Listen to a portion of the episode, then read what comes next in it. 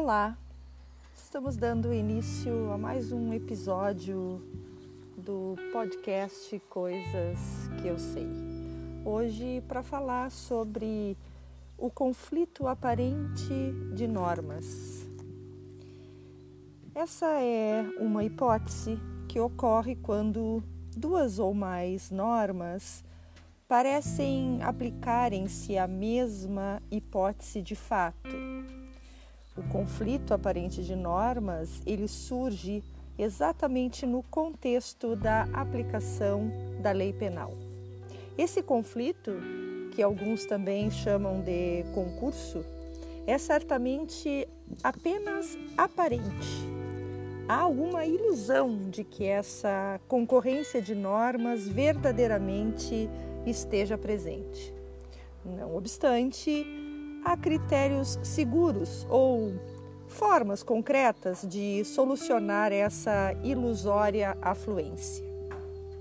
Identificados na doutrina como princípios regentes do concurso aparente de normas, os critérios da sucessividade, da especialidade, da subsidiariedade, da consunção e da alternatividade estão presentes para a identificação da norma que realmente prevalece em razão do afastamento de outras.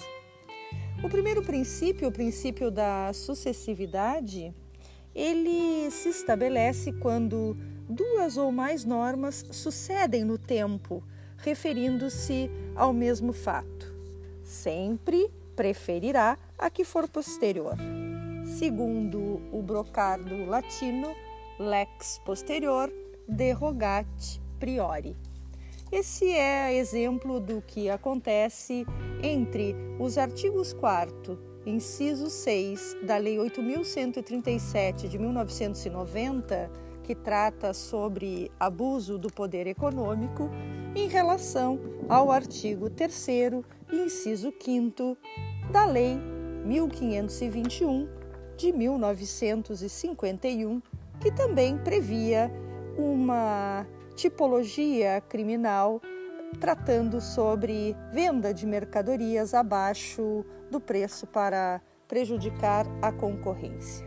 A lei de 1990, ela vai preferir em relação àquela de 1951.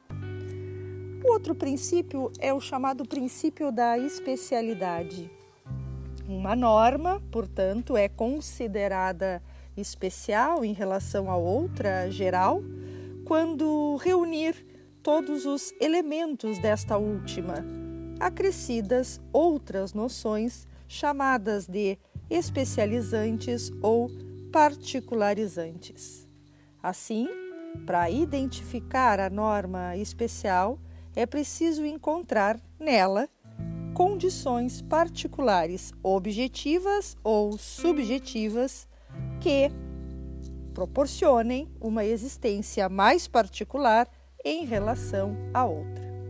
A norma especial, ela sempre traz elementos próprios e particulares à descrição da norma geral e por isso mesmo prevalece em relação a esta última segundo o brocardo latino lex specialis derogat generali.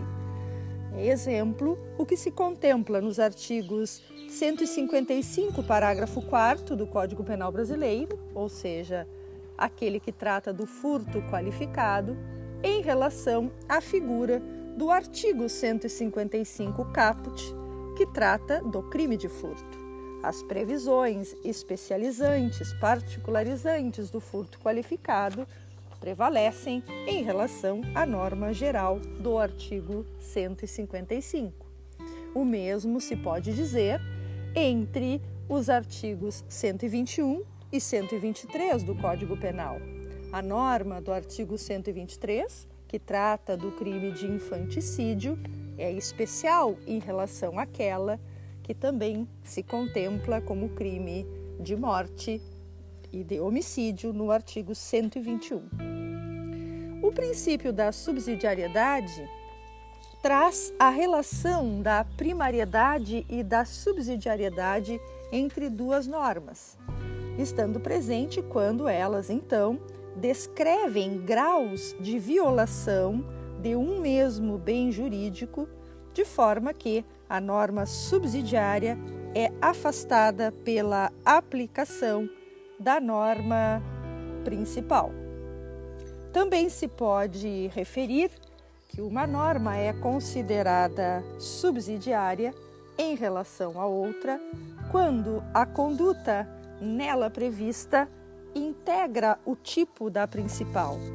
Lex primária derrogat subsidiária. Essa circunstância, então, justifica que a lei principal afaste aquela de natureza secundária.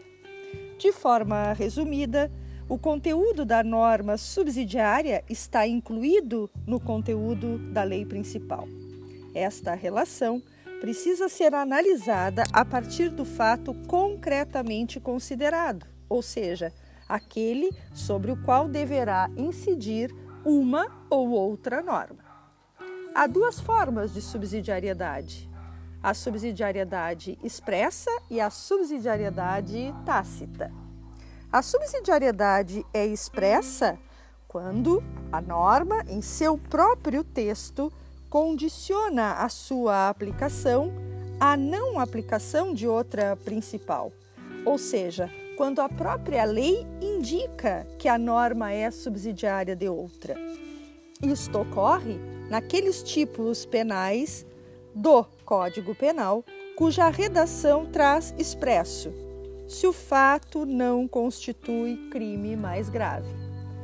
Quando isso acontece, seja numa norma do Código Penal ou numa norma de lei extravagante, nós temos então estabelecida essa relação de subsidiariedade e primariedade.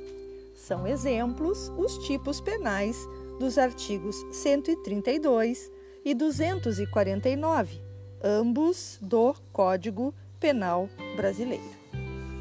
Já a subsidiariedade tácita está presente quando o fato tipificado numa norma é elemento componente, agravante, majorante ou constitutivo de outra mais gravosa. Veja-se como exemplo o que acontece entre os artigos 146, constrangimento ilegal, em relação ao 213 crime de estupro, ambos no Código Penal Brasileiro. O princípio da consunção, também chamado de absorção, contém norma que define o crime, constituindo-o como meio necessário ou fase normal de preparação ou execução de um outro crime. Assim, quando um fato previsto numa norma é compreendido por outro, mais abrangente, como meio para o alcance desta, aplica-se somente essa. Major absorbet minorem. A norma consuntiva exclui a aplicação da norma consunta, ou seja, na absorção, o crime meio é realizado como uma fase ou etapa do crime fim. E por isso mesmo, a norma que corresponde ao crime fim atrai e absorve a norma que define o crime meio. Como exemplo, podemos citar a aplicação da norma do artigo 155 do furto em relação à do artigo 150, violação de domicílio. Por fim, o princípio da alternatividade. Por esta regra, a aplicação de uma norma exclui a aplicabilidade de outra, que, de alguma forma, também o prevê. A previsão desse princípio é tão óbvia que muitos doutrinadores, inclusive, o repelem como um princípio regente do concurso aparente de normas. Como exemplo, podemos referir a norma do artigo 213 do Código Penal Brasileiro, crime de estupro, uma vez que, aplicada, afasta outras, como a do artigo 215, que trata da violação sexual mediante fraude.